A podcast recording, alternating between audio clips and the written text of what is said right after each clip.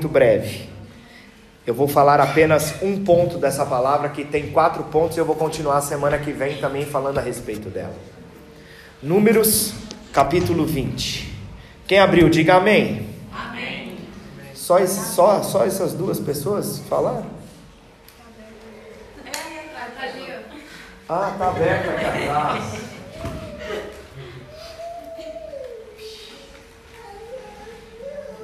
Nós vamos caminhar um pouquinho mais para frente sobre isso, mas eu quero deixar um contexto para você e falar algumas coisas. Quantos aqui se lembram que Deus separou doze homens para que eles fossem os espias e chegassem a ver a terra prometida, que era a terra de Canaã, aonde Deus queria mandar o seu povo. E de lá vieram esses doze espias. E entre esses doze espias, dez deles trouxeram um relatório a respeito da terra extremamente negativo. Enquanto Josué e Caleb tiveram fé, e eles olharam a terra como uma terra da promessa, para que a herança fosse dada a eles. E aí, quando esses dez espias voltaram, tanto Josué como Caleb, eles influenciaram todo o povo que tinha acabado de sair do Egito. E todo o povo que tinha acabado de sair do Egito, que estava vivendo como escravo lá, 400 anos, tinha sido levado para o, o deserto, mas Deus tinha levantado justamente esses homens para poder libertá-los. E o povo, quando estava justamente no deserto, e Deus falou: Levanta esses homens para ver a terra que eu quero mandar eles.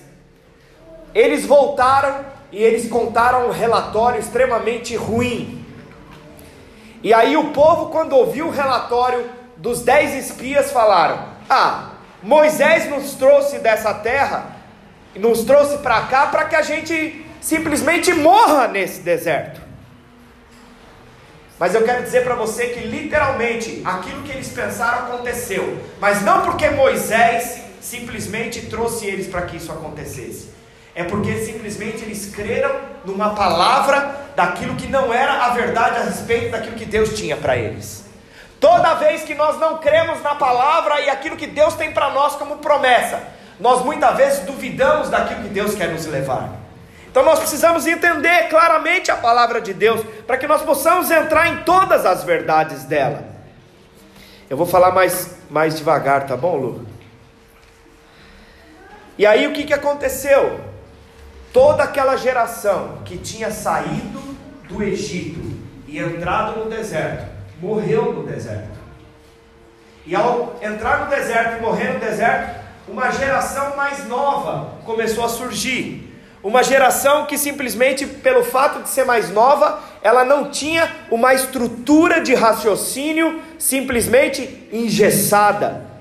Era uma geração que viu o mar ser aberto o mar vermelho abriu, mas eles ainda eram crianças. E aí a palavra de Deus diz que aqueles que viram o mar se abrir, ainda quando eram crianças, esses que entrariam na posse da herança do Senhor. Tá? E muitas vezes nós entendemos e vemos que muitas pessoas que elas caminham tanto tempo com Deus e têm uma forma de pensar e têm dificuldade de mudar aquela forma de pensar. Eu costumo dizer que nós precisamos ter flexibilidade para entender aquilo que tem a ver com o Senhor e aceitar o novo de Deus nas nossas vidas. Porque se nós simplesmente nos fecharmos à questão da verdade, nós não vamos poder aproveitar tudo aquilo que Deus tem. Fala para o seu irmão assim: esteja com o coração aberto para a verdade do Senhor. E o interessante é que Moisés também não entrou na terra prometida. E por que, que Moisés não entrou na terra prometida? Moisés tinha uma mente aberta para ouvir de Deus. Moisés caminhou no deserto e não morreu no deserto, mas ele chegou até a porta de Canaã para entrar na terra prometida. Mas Moisés, simplesmente por conta de um pecado, ele parou e não entrou na terra prometida. Pastor, o que, que aconteceu de tão drástico para que Deus fosse tão severo com Moisés? Porque quem não deixou Moisés entrar na terra prometida foi Deus. Ele estava tão perto da promessa. Mas aí a palavra de Deus diz que Moisés cometeu um pecado e o pecado que Moisés cometeu desqualificou ele completamente para entrar na terra prometida. E muitas vezes as pessoas acham que o pecado é o problema de não se desfrutar daquilo que tem a ver com a herança. Porque a terra prometida é herança. Pessoas falam que é o pecado o problema. Mas nós vamos entender um pouco. Vamos aqui em Números 20, capítulo 20, versículo 2. Vamos ler aqui um pouquinho o que aconteceu a partir do versículo 2. E não havia água para a congregação. Então se reuniram contra Moisés e contra Arão. Pode continuar. E o povo contendeu com Moisés, dizendo: Quem dera tivéssemos perecido quando pereceram nossos irmãos perante o Senhor. E por que trouxestes a congregação do Senhor a este deserto para que morramos aqui, nós e nossos animais? E por que nos fizeste subir do Egito para nos trazer a este lugar mau? Lugar onde não há semente, nem de figos, nem de vides, nem de romãs, nem de água para beber. Então Moisés e Arão se foram diante do povo, à porta da tenda da congregação, e se lançaram sobre os seus rostos, e a glória do Senhor lhes apareceu. E o Senhor falou a Moisés, dizendo: Toma a vara e ajunta a congregação, tu e Arão, teu irmão, e falai a rocha perante os seus olhos. E dará a sua água, assim lhes tirarás água da rocha, e darás a beber à congregação e aos seus animais. Então Moisés tomou a vara de, diante do Senhor, como lhe tinha ordenado, e Moisés e Arão reuniram a congregação diante da rocha, e Moisés disse-lhes: Ouve agora, rebeldes, porventura tiraremos água dessa rocha para vós? Então Moisés levantou a sua mão e feriu a rocha duas vezes com a sua vara, e saiu muita água, e bebeu a congregação e os seus animais. E o Senhor disse a Moisés e a Arão: Porquanto não crestes em mim, para me santificares diante dos filhos de Israel, por isso não introduzireis esta congregação na terra que lhes tenho dado. Amém? Então o que, que nós estamos vendo aqui? Irmãos, eles estavam peregrinando por 40 anos. Por 40 anos. E o que, que nós vemos que, que aconteceu aqui? Eles pararam numa situação que estava faltando água, o que, que, que eles começaram a fazer? Murmurar. Fala para a pessoa do seu lado: murmurar, reclamar. Pergunta para ele: você não é alguém que reclama muito, não, né?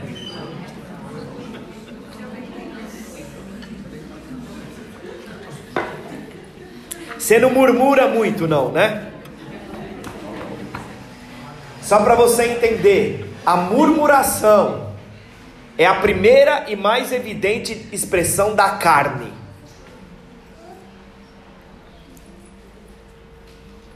Mas a primeira expressão de fé é sempre quando nós chegamos diante do Senhor. Em vez de nós murmurarmos e reclamarmos, nós chegamos diante de Deus com fé e colocamos o que? A nossa necessidade. Isso é fé. Então você tem uma opção diante das situações. Você pode estar diante de uma situação e chegar diante de Deus em fé. Senhor, eu estou precisando disso. Vem sobre a minha vida. Senhor, eu não. Vem o quê? Reclamar. Mas a grande questão é: o povo diante dessa situação, na falta de água, o que, que eles estão dizendo? Ah, eu vou murmurar, eu vou reclamar. E aí, diante da situação de murmuração, Moisés e Arão, o que, que eles fizeram? A Bíblia diz que eles lançaram o seu rosto sobre a terra. E como eles lançaram o rosto sobre a terra, a glória de Deus apareceu para eles. E aí, quatro coisas aconteceram aqui. E hoje eu quero falar só sobre a primeira. Só uma delas. Apareceram quatro coisas. A primeira que aconteceu, coisa que aconteceu foi: o Senhor mandou que Moisés pegasse o bordão. Essa foi a primeira coisa que Deus mandou fazer. A segunda coisa que Deus mandou Moisés fazer é o seguinte: eu quero que Arão esteja comigo. Arão vai estar comigo nessa situação, com você, junto com você, Moisés. Em terceiro lugar, Deus mandou que ajuntasse toda a congregação, ou seja, todo Israel é para estar junto. E por quarto, ele mandou Moisés ordenar a rocha, falar com a rocha. Então essa foi a ordenança, os quatro pontos que Deus simplesmente falou para Moisés fazer. Agora, para nós entendermos essa, essa situação aqui que nós vimos o povo murmurar, eu quero fazer um, um voltar um pouquinho a história. Abra lá em Êxodo 17, capítulo 3. Ó, eu estou fazendo, eu estou voltando a história há mais ou menos 38 anos atrás. 40 anos antes, vamos falar assim.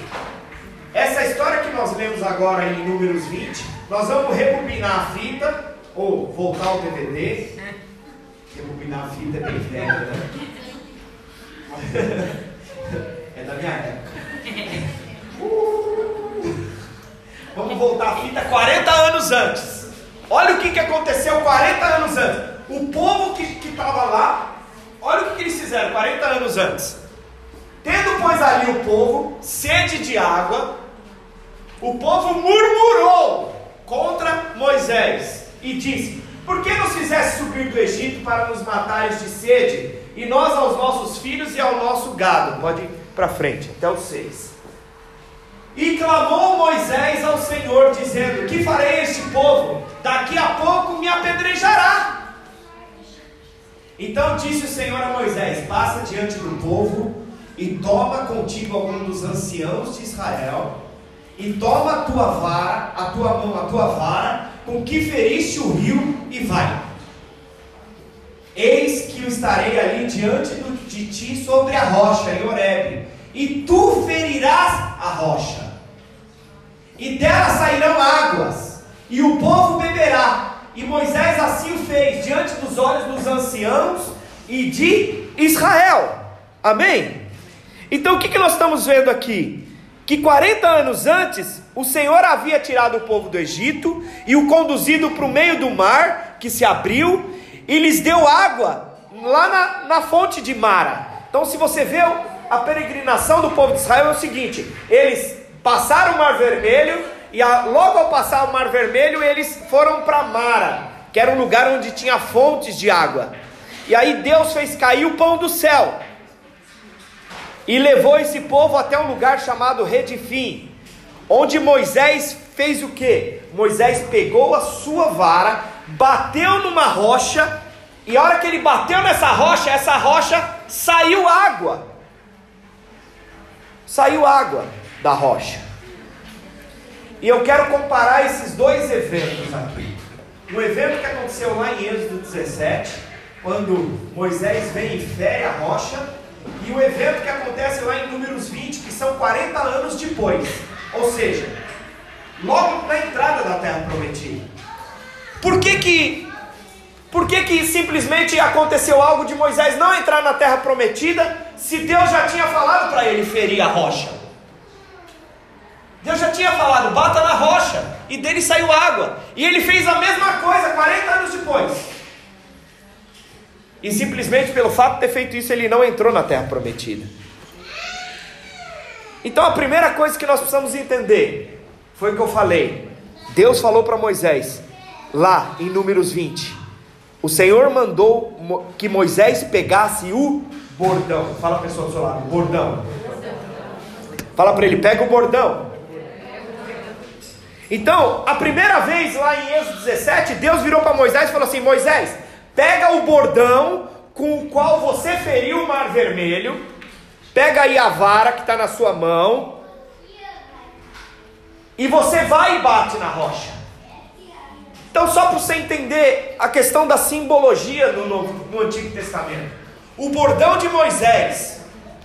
Moisés e o bordão dele é o símbolo da lei. Então, quando simplesmente Deus disse para Moisés assim: Moisés, pega o seu bordão e bata na rocha. O bordão de Moisés significava lei e significava o que? Julgamento. Então, toda vez que alguém está debaixo da lei, ele está simplesmente andando debaixo de julgamento. Se ele descumprir a lei, ele tem que ser julgado. Quantos entendem o que eu estou falando? Então, dentro da situação, Moisés estava numa posição do que? De julgamento. E nós precisamos entender os fatos. Moisés, quando ele simplesmente vem com seu cajado e faz o primeiro ato de milagre lá no Egito, qual foi? Foi transformar o rio totalmente que em sangue. E quando ele transforma o rio em sangue, todos os peixes daquele lugar simplesmente morrem. Ou seja, a água se transforma em sangue, mas em não sangue para a vida, mas sangue para a morte. Toda vez que há julgamento e a lei é lançada, há julgamento e há o que? Morte. Então nós precisamos entender isso de forma clara, para aquilo que nós estamos vendo aqui. Então o primeiro milagre de Moisés foi transformar água em sangue de morte. Mas o primeiro milagre que Jesus fez, o que, que foi? Ele transformou água em vinho novo. O que, que simboliza isso? Jesus transformou não a água em sangue de morte, mas transformou em vinho novo, que é um vinho de vida e alegria. Jesus deixou isso muito claro. Então nós precisamos entender algumas coisas que tem a ver com o paradoxo justamente do bordão de Moisés da lei e o bordão da graça. Essa é a diferença entre a lei e a graça. 40 anos antes, Deus mandou que a rocha fosse ferida. Fala a pessoa do seu lado. Deus mandou que a rocha fosse ferida.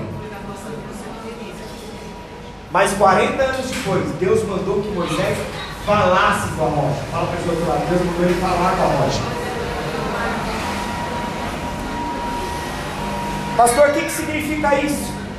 Quem que é essa rocha? Que, é essa rocha? O que, significa? Deixa eu falar algo para você. A rocha é Cristo. A rocha é Jesus Cristo. Essa rocha, ela estava lá no Antigo Testamento, na palavra de Deus, ela fala em Coríntios, a respeito da rocha que seguia o povo no deserto. Você já ouviu isso? Se você ler lá em Coríntios, a Bíblia diz que tinha uma rocha que andava atrás do povo no deserto. Você já imaginou você andando na rua na, e uma rocha seguindo você? Imaginou? É o que acontecia com o povo de Israel. Mas quer dizer para você, a rocha te segue hoje. E na verdade não só te segue, mas ela habita dentro de você. E onde você vai, ela está junto com você. É justamente quem? Cristo. Que é justamente Cristo. E o que, que nós vemos aqui? Na primeira vez que Deus mandou o que? Moisés pegar o seu bordão e ferir a rocha. Simplesmente nós vemos que isso aponta para o que? A rocha ferida aponta para a cruz do Calvário. Jesus foi levado à cruz do Calvário, ele foi ferido e ele foi morto. Quando Moisés bate a rocha e fende a rocha, simplesmente isso simboliza o seguinte: Cristo foi simplesmente morto e lá de Cristo, o que, que saiu da lateral de Cristo? Sangue o que? Água. A rocha simplesmente, quando fende e sai a água, aqui nós estamos falando da água de Deus, da água de Cristo. Então, uma única vez Cristo pode ser crucificado. Não tem como nós simplesmente crucificarmos Cristo duas vezes. Então, Cristo foi crucificado pelos nossos pecados. Obrigado. Cristo foi crucificado pelos nossos pecados. E aí Deus mandou Moisés pegar o bordão que ele tinha usado para abrir o mar vermelho e mandou que aquele bordão tivesse diante dele o que? No tabernáculo. Fala para a pessoa do seu lado, o bordão de Moisés simboliza o julgamento de Deus.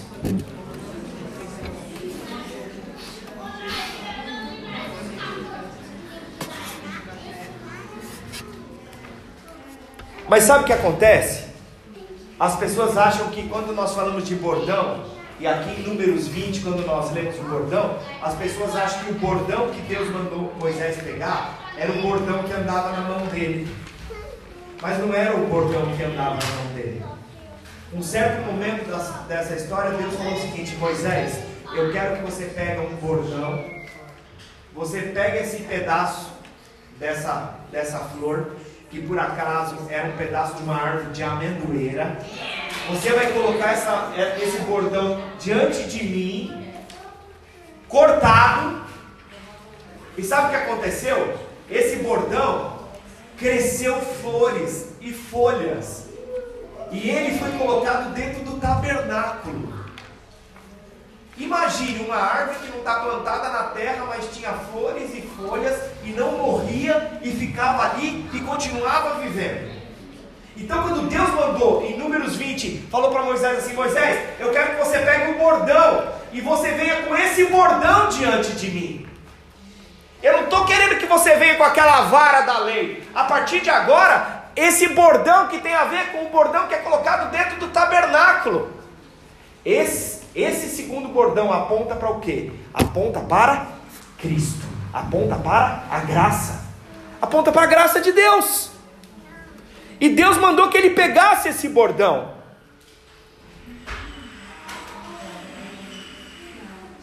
Interessante que esse bordão, ele era da árvore da amendoeira e ele havia florescido e dado flores e frutos. E mandou que ele fosse guardado lá na Arca da Aliança. E foi esse bordão que Deus mandou Moisés levar em Números 20. E esse bordão não é o bordão da lei, mas é o bordão da graça.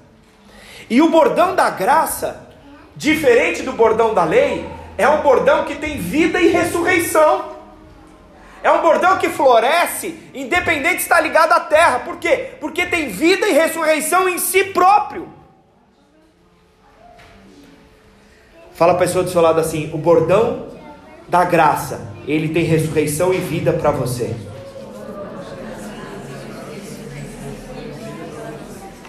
É tão interessante, irmãos, isso.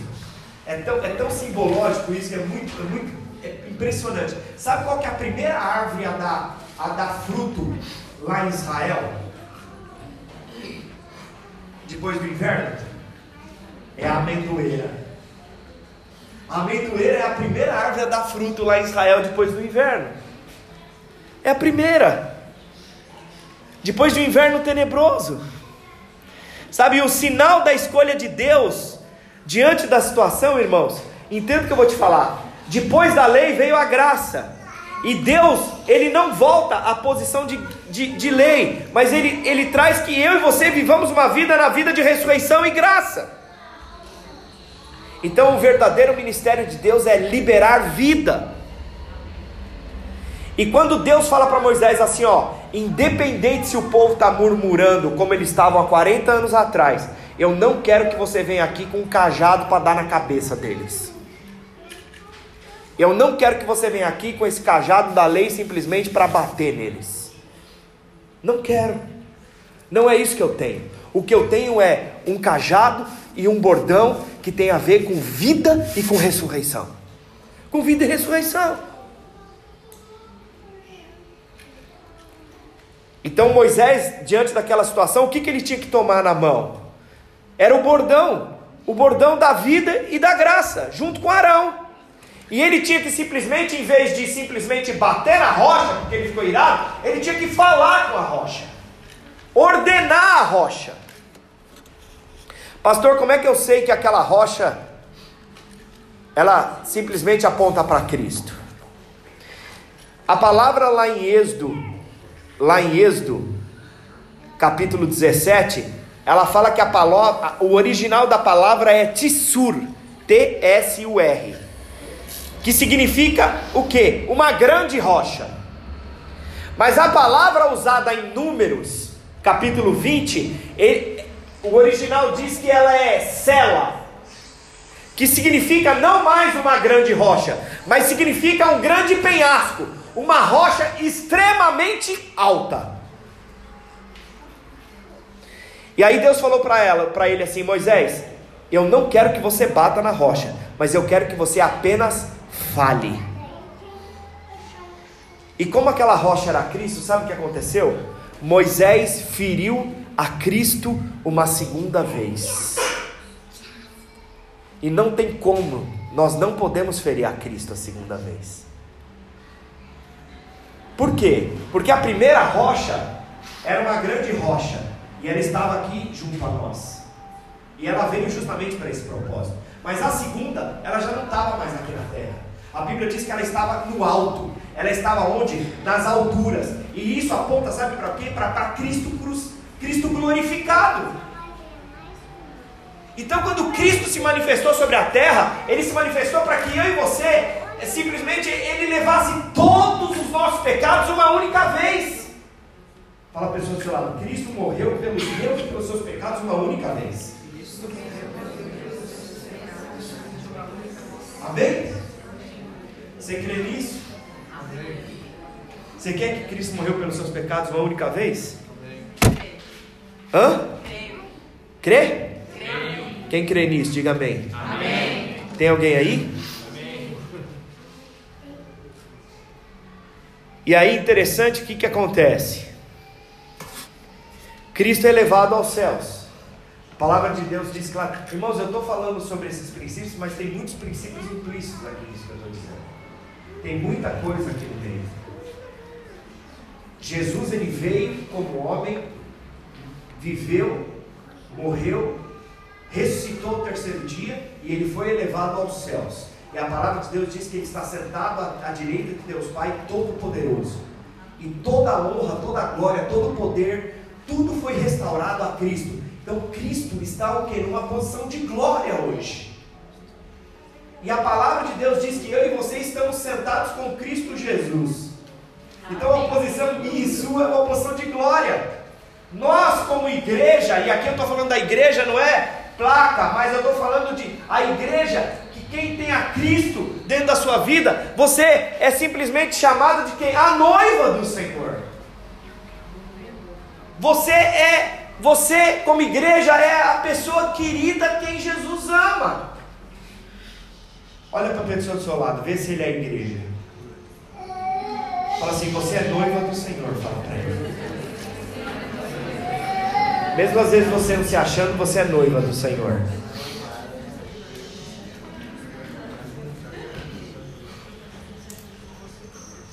E aí sabe o que acontece? Nós precisamos aprender um princípio aqui. O princípio qual que é? Todas as vezes que nós precisarmos de algo, todas as vezes que nós precisarmos de algo diante de Deus, nós precisamos aprender a falar com a rocha que, que é falar com a rocha? É orar.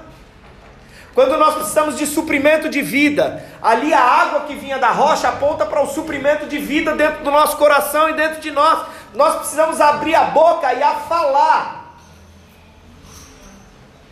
E o suprimento ali era simbolizado pela água. O que, que você precisa na sua vida? O que, que você tem como necessidade? Pedir e receberá. Batei e lhe será dado. Então, muitas vezes você acha que você precisa pedir a homens, mas você não precisa pedir a homens. Você precisa pedir para a rocha. Você precisa ordenar e falar com a rocha. Você precisa falar com a rocha. Muitas pessoas acham que para ter as coisas de Deus elas precisam fazer muitas coisas. Mas a palavra está dizendo claramente: você não precisa fazer nada, você precisa apenas falar. E infelizmente, sabe o que, que Moisés fez? Moisés veio e em vez dele falar e simplesmente falar, falar assim: Deus, Cristo, manda água e provisão para esse povo. Não, ele decidiu fazer como ele tinha feito da primeira vez. Ele foi lá e o que? E bateu na rocha. Mas Jesus já tinha sido crucificado e morto. A rocha já tinha sido aberta e já tinha lançado água e já tinha trazido toda a provisão que precisava. Basta apenas, bastava apenas ele vir para ela e simplesmente falar assim, ó, será que você poderia liberar um pouquinho mais de água? Será que você poderia liberar um pouquinho mais de provisão sobre a minha vida? Será que você poderia liberar a minha necessidade, aquilo que eu, que eu preciso diante de ti?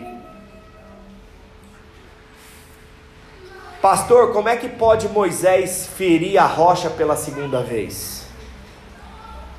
Evidentemente que ninguém pode ferir Cristo glorificado. É a mesma coisa eu arrumar uma briga com o Superman e querer dar um soco nele. Você entendeu como é que é essa relação? Eu simplesmente, Moisés queria, queria, querer ferir a Cristo crucificado, o que, que acontecia? Não tinha como. Moisés não conseguia mais ferir. a Cristo. Mas sabe o que, que simplesmente Moisés fez? Ele simplesmente. Eu vou fazer uma analogia aqui, eu estou brincando mais para você entender. Moisés decidiu simplesmente bater na Lois Lane. O que, que é isso, pastor? O que, que significa isso? Muitas vezes nós não conseguimos e nunca vamos conseguir bater em Cristo, porque Ele está glorificado, em todo o poder e toda a glória dele. Mas sabe o que acontece? Nós ferimos a igreja. E aí, ao ferir a igreja, nós estamos ferindo quem? A rocha. O que, que é ferir a igreja? O que, que é ferir a igreja? Dá um exemplo de ferir a igreja. Toda vez que eu levanto falso testemunho contra alguém, eu estou ferindo a igreja. Toda vez que eu estou falando mal de um irmão ou de uma situação, eu estou simplesmente ferindo a igreja, porque ele é irmão. Toda vez que eu ajo com agressividade, com falta de perdão, ou qualquer coisa sobre a vida de um irmão e não simplesmente transmito amor, eu estou ferindo a igreja. Toda vez que eu estou fazendo qualquer coisa contra um irmão que é contra a palavra de Deus, eu estou ferindo a igreja. E sabe o que é a igreja? Eu e você. Eu e você somos a igreja.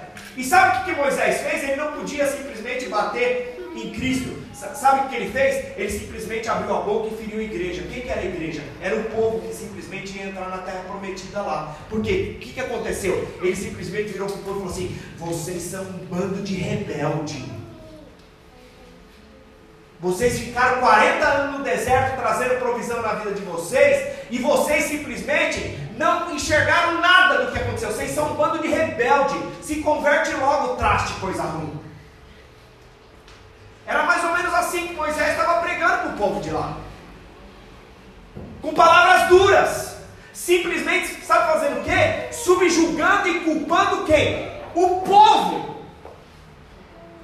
Culpando o povo. E foi simplesmente o quê? O que Moisés fez com quem? Com eles.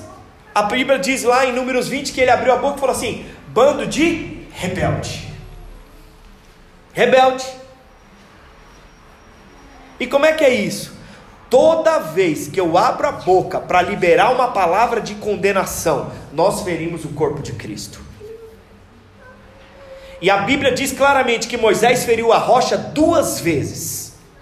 Esse é o bordão da lei, o bordão da condenação. Toda vez que nós condenamos algo, nós simplesmente estamos agindo debaixo da lei. E Deus tinha mandado Moisés usar o que? Moisés, eu quero que você use o bordão da graça. Mas ele preferiu condenar o povo com o bordão da lei, como ele sempre fazia como ele estava acostumado. E hoje eu e você nós temos opção de usar o bordão da lei ou o bordão da graça. Nós podemos usar simplesmente da posição de liberarmos vida de Deus e fruto ou morte.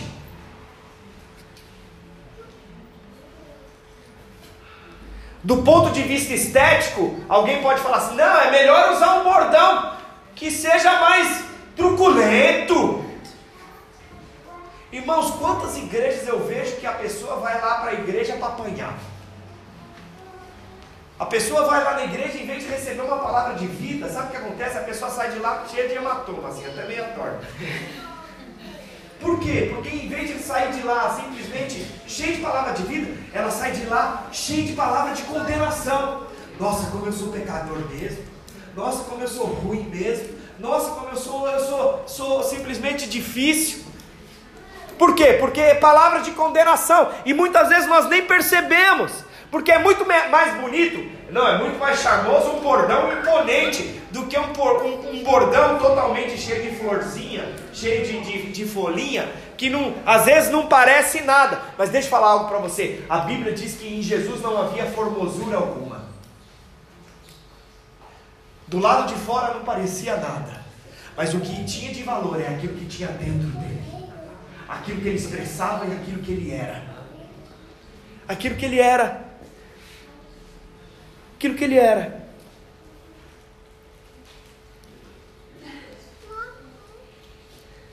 Da ponto de vista de Deus, deixa eu falar algo para você. O que importa para Deus é só aquilo que tem vida. Se não tiver vida, tem morte.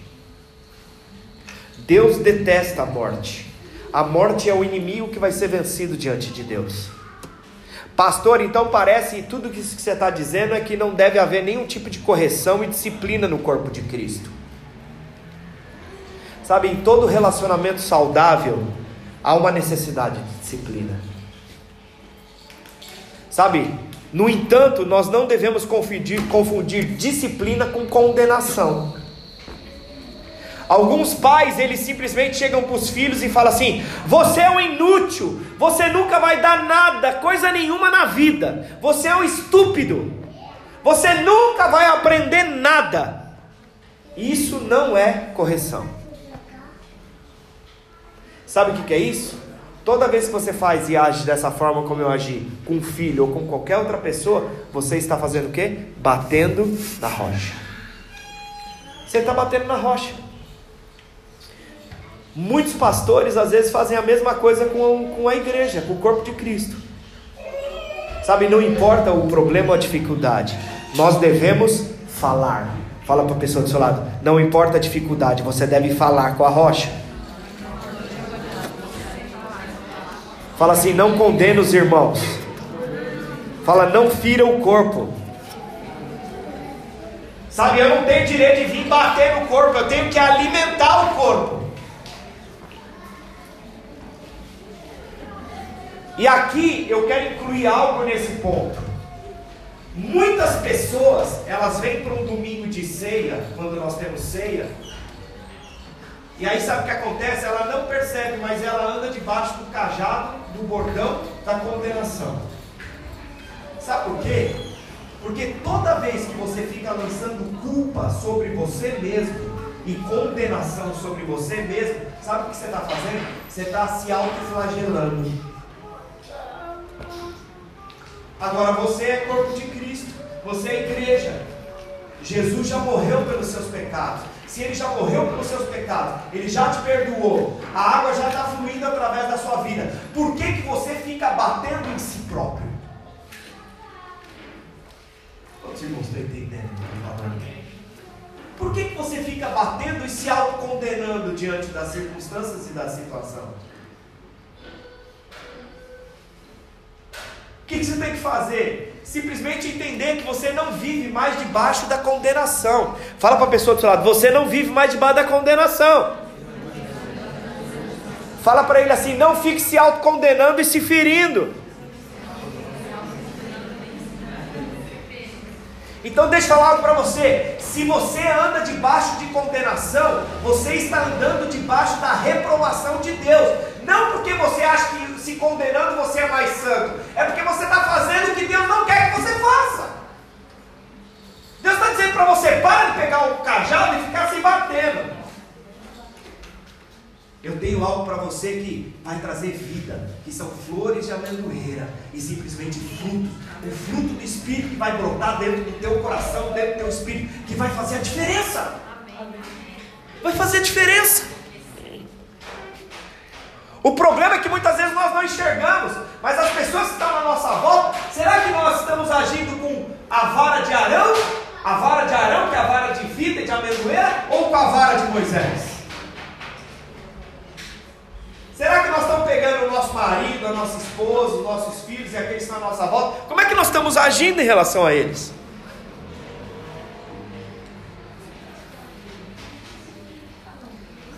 E vou falar algo para você. O dia que Moisés bateu na rocha pela segunda vez que ele não devia fazer, sabe o que aconteceu? Deus abriu e simplesmente trouxe água novamente. Independente da postura de Moisés, Deus simplesmente trouxe água viva para suprir a sua igreja. Mesmo Moisés pisando na bola, não entrando mais na terra prometida, porque ele simplesmente feriu a rocha pela segunda vez, Deus ainda trouxe a água, por quê? Porque Ele está preocupado, sabe o quê? Com o corpo de Cristo. Ele está preocupado com o corpo. Ele está preocupado com a igreja, Ele está preocupado com as pessoas.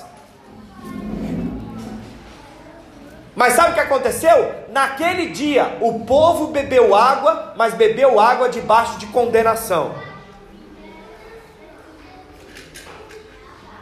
Agora, você beber água debaixo de condenação é a mesma coisa que você participar da ceia do Senhor debaixo de condenação.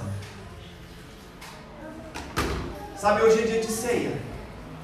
Hoje é dia de nós participarmos da mesa do Senhor. Hoje é, é, simplesmente o dia de nós sentados e cremos no sacrifício de Jesus que Ele fez por nós na cruz do Calvário. E nós precisamos entender isso. Entender esse sacrifício.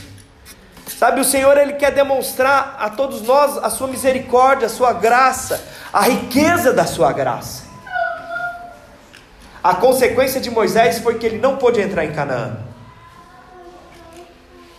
Em outras palavras, o que Deus estava dizendo é o seguinte: a lei não pode nos conduzir à posse da nossa herança. A lei e os mandamentos, eles vão demonstrar o problema, mas nunca vão corrigir o problema. A condenação pode até te mostrar, mas não resolve.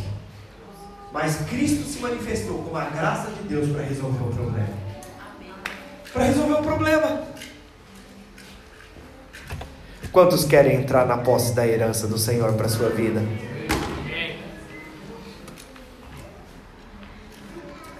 Pastor, mas o pecado de Moisés não teve perdão? As consequências na vida de Moisés não pôde ser mudada? Se você pegar o capítulo de Mateus, capítulo 17, você vai enxergar lá, sabe o que? Moisés dentro da terra prometida, junto com Jesus. Sabe por quê? Que Moisés ele aparece com Jesus em Mateus 17? Porque a graça se manifestou sobre a vida de Moisés também.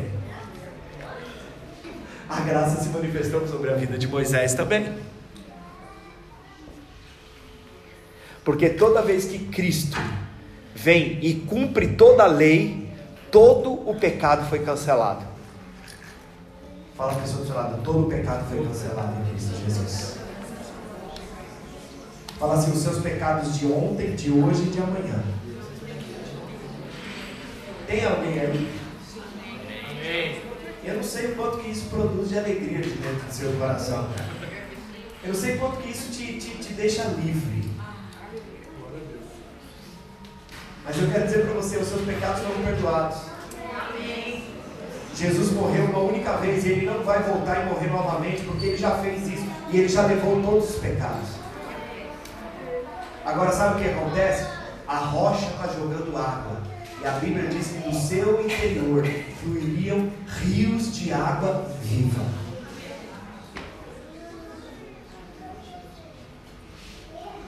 Então você pode escolher viver debaixo do bordão da lei ou viver simplesmente da posição da graça. E isso é de uma forma muito prática. E a semana que vem eu vou continuar essa pregação, porque tem mais três pontos para falar. Três pontos para falar a respeito dela. Amém? Amém? Irmãos, nós estamos publicando todo, toda semana agora as nossas palavras no, no podcast. Então, se você quiser ouvir as pregações durante a semana novamente, você pode entrar. Eu estou mandando no grupo, você pode ouvi-la aonde você estiver novamente. Amém? Aleluia. Glória a Deus. Então, eu quero convidar você hoje, nessa tarde. Nós vamos agora participar da mesa da ceia do Senhor. Alguém pode me ajudar a distribuir os elementos? Eu quero perguntar para você: você tem disposição de simplesmente largar a mão do cajado e pegar o bordão de Arão?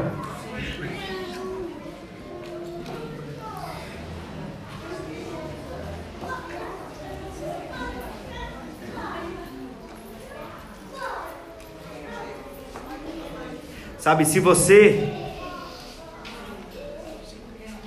se você crê em Jesus como Senhor e Salvador da sua vida, você já batizou nas águas, desceu as águas, eu quero convidar para que você participe, participe da ceia.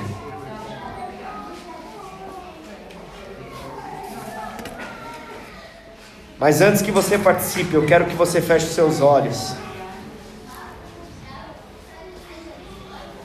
E eu quero que você remova todo o espírito de condenação da sua vida.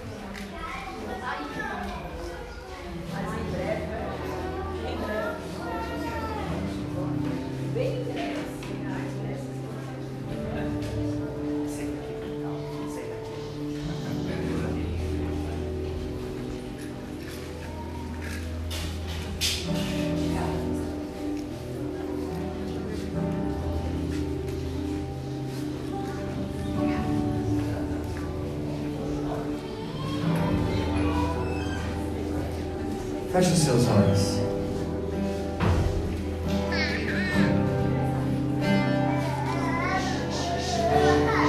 Sabe, se você tem algum tipo de condenação sobre a sua vida, eu quero dizer e lembrar você que você foi lavado e remido pelo sangue do Cordeiro. Não há mais condenação sobre a sua vida. Não é por aquilo que você faz, mas é por aquilo que Cristo fez por você. O que agradou o coração do Pai foi o sacrifício de Jesus. Sabe, nós podemos fazer muitas coisas para Deus, mas só um que agradou a Deus totalmente. E toda vez que eu simplesmente coloco a minha vida diante de Jesus, eu estou dizendo para o Pai assim: eu não sou justificado por mim mesmo, mas eu sou justificado por Cristo. E toda vez que eu participo da ceia, eu estou dizendo: Jesus volta. Jesus volta. Eu faço parte da tua família. Eu sei que o Senhor volte. Sabe, pega o seu pão.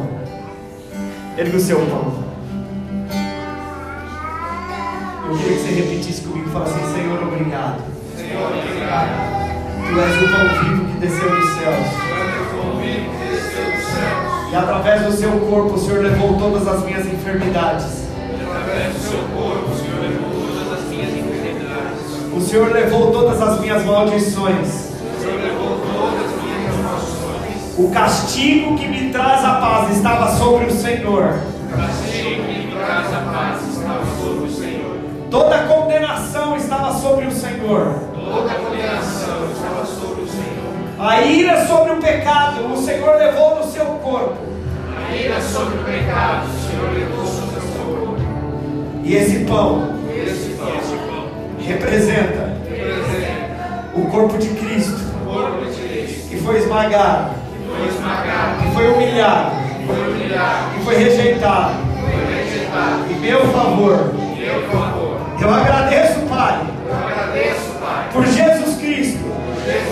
Ele tomou o meu lugar. O meu lugar. Era para mim, mim. mas o Senhor de- decidiu ir no meu lugar. Obrigado, Obrigado.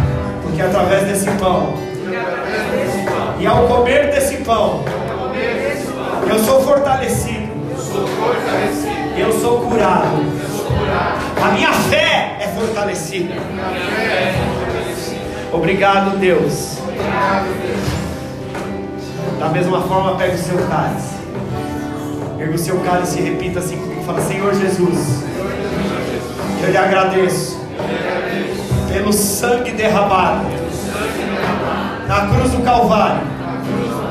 Em meu favor, o teu sangue fala de vida. Eu andava na morte, eu andava na destruição. Não havia vida sobre mim. Mas o Senhor derramou o seu sangue para que eu tivesse vida. Vida em abundância. Eu fui comprado. Eu fui lavado. Eu fui redimido.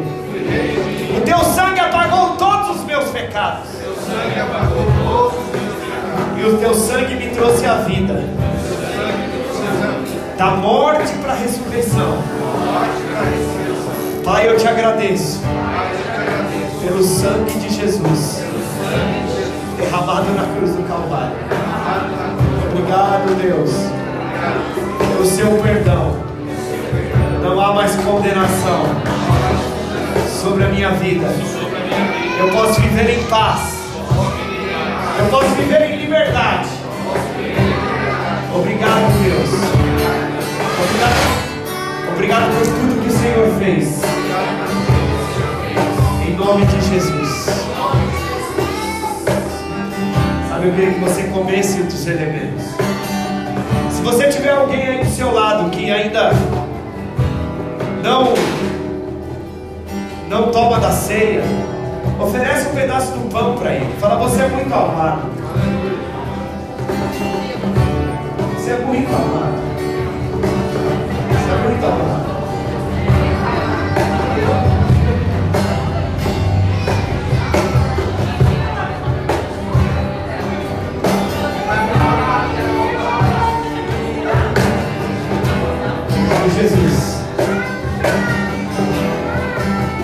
Pais podem dar parte da sua ceia para os seus filhos. Minha glória. Obrigado, Jesus. Pode compartilhar a sua ceia também.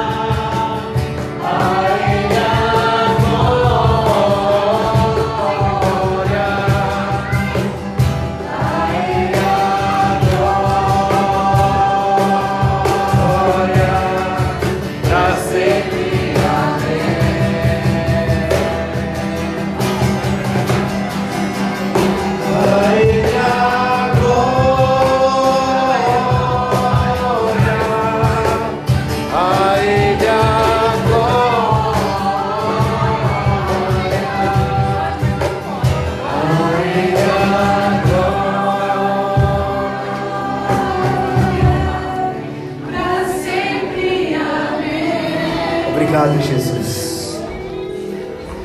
Irmãos, nós estamos encerrados.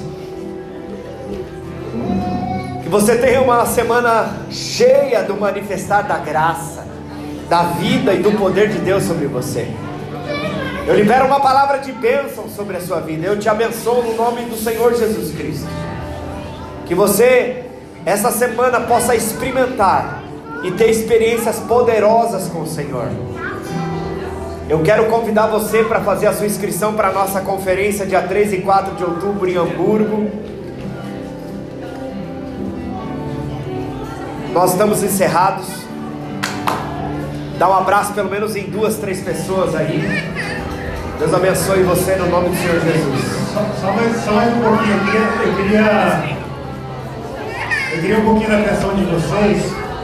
É, só mais um pouquinho, prometo que não vai demorar muito. Quem tem cinco minutos deve ver, irmão. Cinco, dez. Amém? Essa semana nós tivemos um homem de Deus que fez aniversário. E eu gostaria que, que a gente, como igreja, como corpo de Cristo, né, para honrar a vida desse homem que é tão abençoado e abençoa as nossas vidas, né, que ele também pudesse estar orando pela vida dele. Amém. Você falar alguma coisa? É, não, você vai orar.